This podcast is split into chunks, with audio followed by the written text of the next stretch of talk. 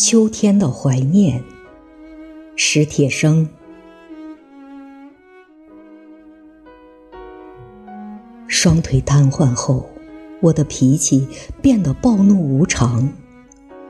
望着望着天上北归的雁阵，我会突然把面前的玻璃砸碎。听着听着李谷一甜美的歌声，我会猛地把手边的东西摔向四周的墙壁。母亲就悄悄地躲出去。在我看不见的地方，偷偷地听着我的动静。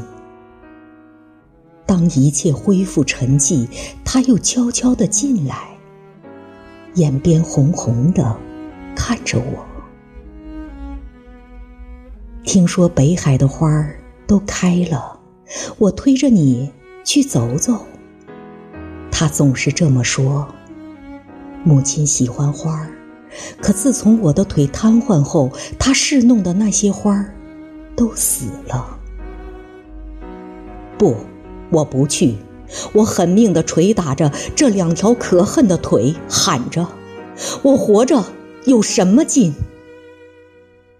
母亲扑过来，抓住我的手，忍住哭声说：“咱娘俩在一块儿，好好活，好好活。”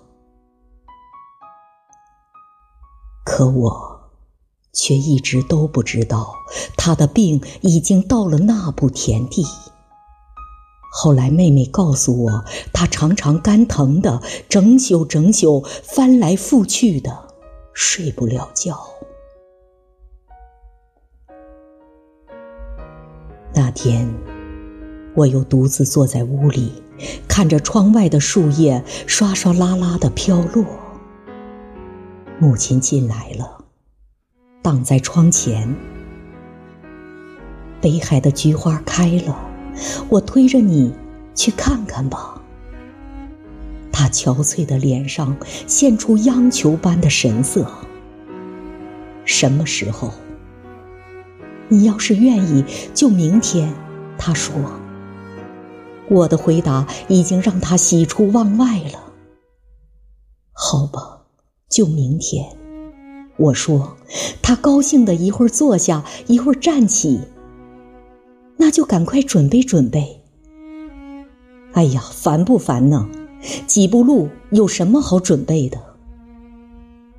他也笑了，坐在我身边，絮絮叨叨的说着：“看完菊花，咱俩就去仿膳。你小时候最爱吃那儿的豌豆黄。”还记得那会儿我带你去北海吗？你偏说那杨树花是毛毛虫，跑着，一步踩扁一个。他忽然不说了。对于跑和踩一类的字眼儿，他比我还敏感。他又悄悄地出去了。他出去了。就再也没有回来。邻居们把他抬上车时，他还在大口大口的吐着鲜血。我没想到他已经病成那样。看着三轮车远去，也绝没想到，那竟是永远的诀别。邻居的小伙子背着我去看他的时候，他正艰难地呼吸着，像他那一生艰难的生活。别人告诉我，他昏迷前的最后一句话是：“我那个有病的儿子，和我那个还未成年的女儿。”又是秋天，妹妹推我去北海看了菊花。黄色的花淡雅，白色的花高洁，紫红色的花热烈而深沉。泼泼洒洒，秋风中正开得烂漫。